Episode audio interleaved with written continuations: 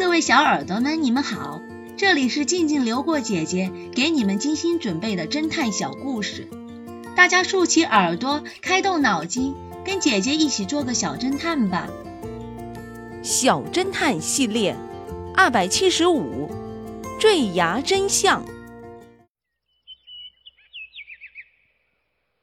一个夏日的清晨，有一位景区的管理员在日常巡视途中。在一处陡峭的斜坡下面，发现了一具尸体。这名管理员吓得赶紧报了警。别着急，保持现状，我们马上就到。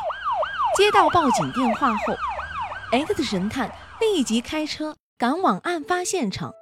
经过仔细的查看，他发现死者是从三十多米高的悬崖上摔下来的。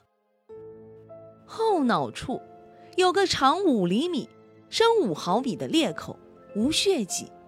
他的身下压着一封遗书，没有发现足迹。X 神探向管理员问道：“还有什么别的发现吗？”管理员说道：“这几天没有刮风，也没有下雨，死者什么东西都不会少。”看着案发的现场，X 神探果断地说道。这绝对不是自杀，而是谋杀。小侦探们，请你们想一想，X 神探是如何发现死者是他杀而不是自杀的呢？下集告诉你们答案哦。定时炸弹，这个故事的真相是：要想避免炸弹爆炸，不一定非要弄断连线，只要让时间。始终到不了炸弹设置的爆炸时间就可以了，也就是说，让表停下来就可以了。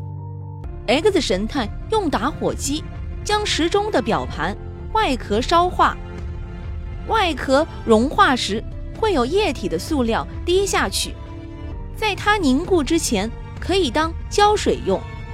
这个时候再撕一小块报纸，卷成一个细细的小棒。粘着刚融化的塑料表盘，从烧化的外壳小洞中伸进去，涂在表针上，这样表针就被粘在表盘上，固定住了。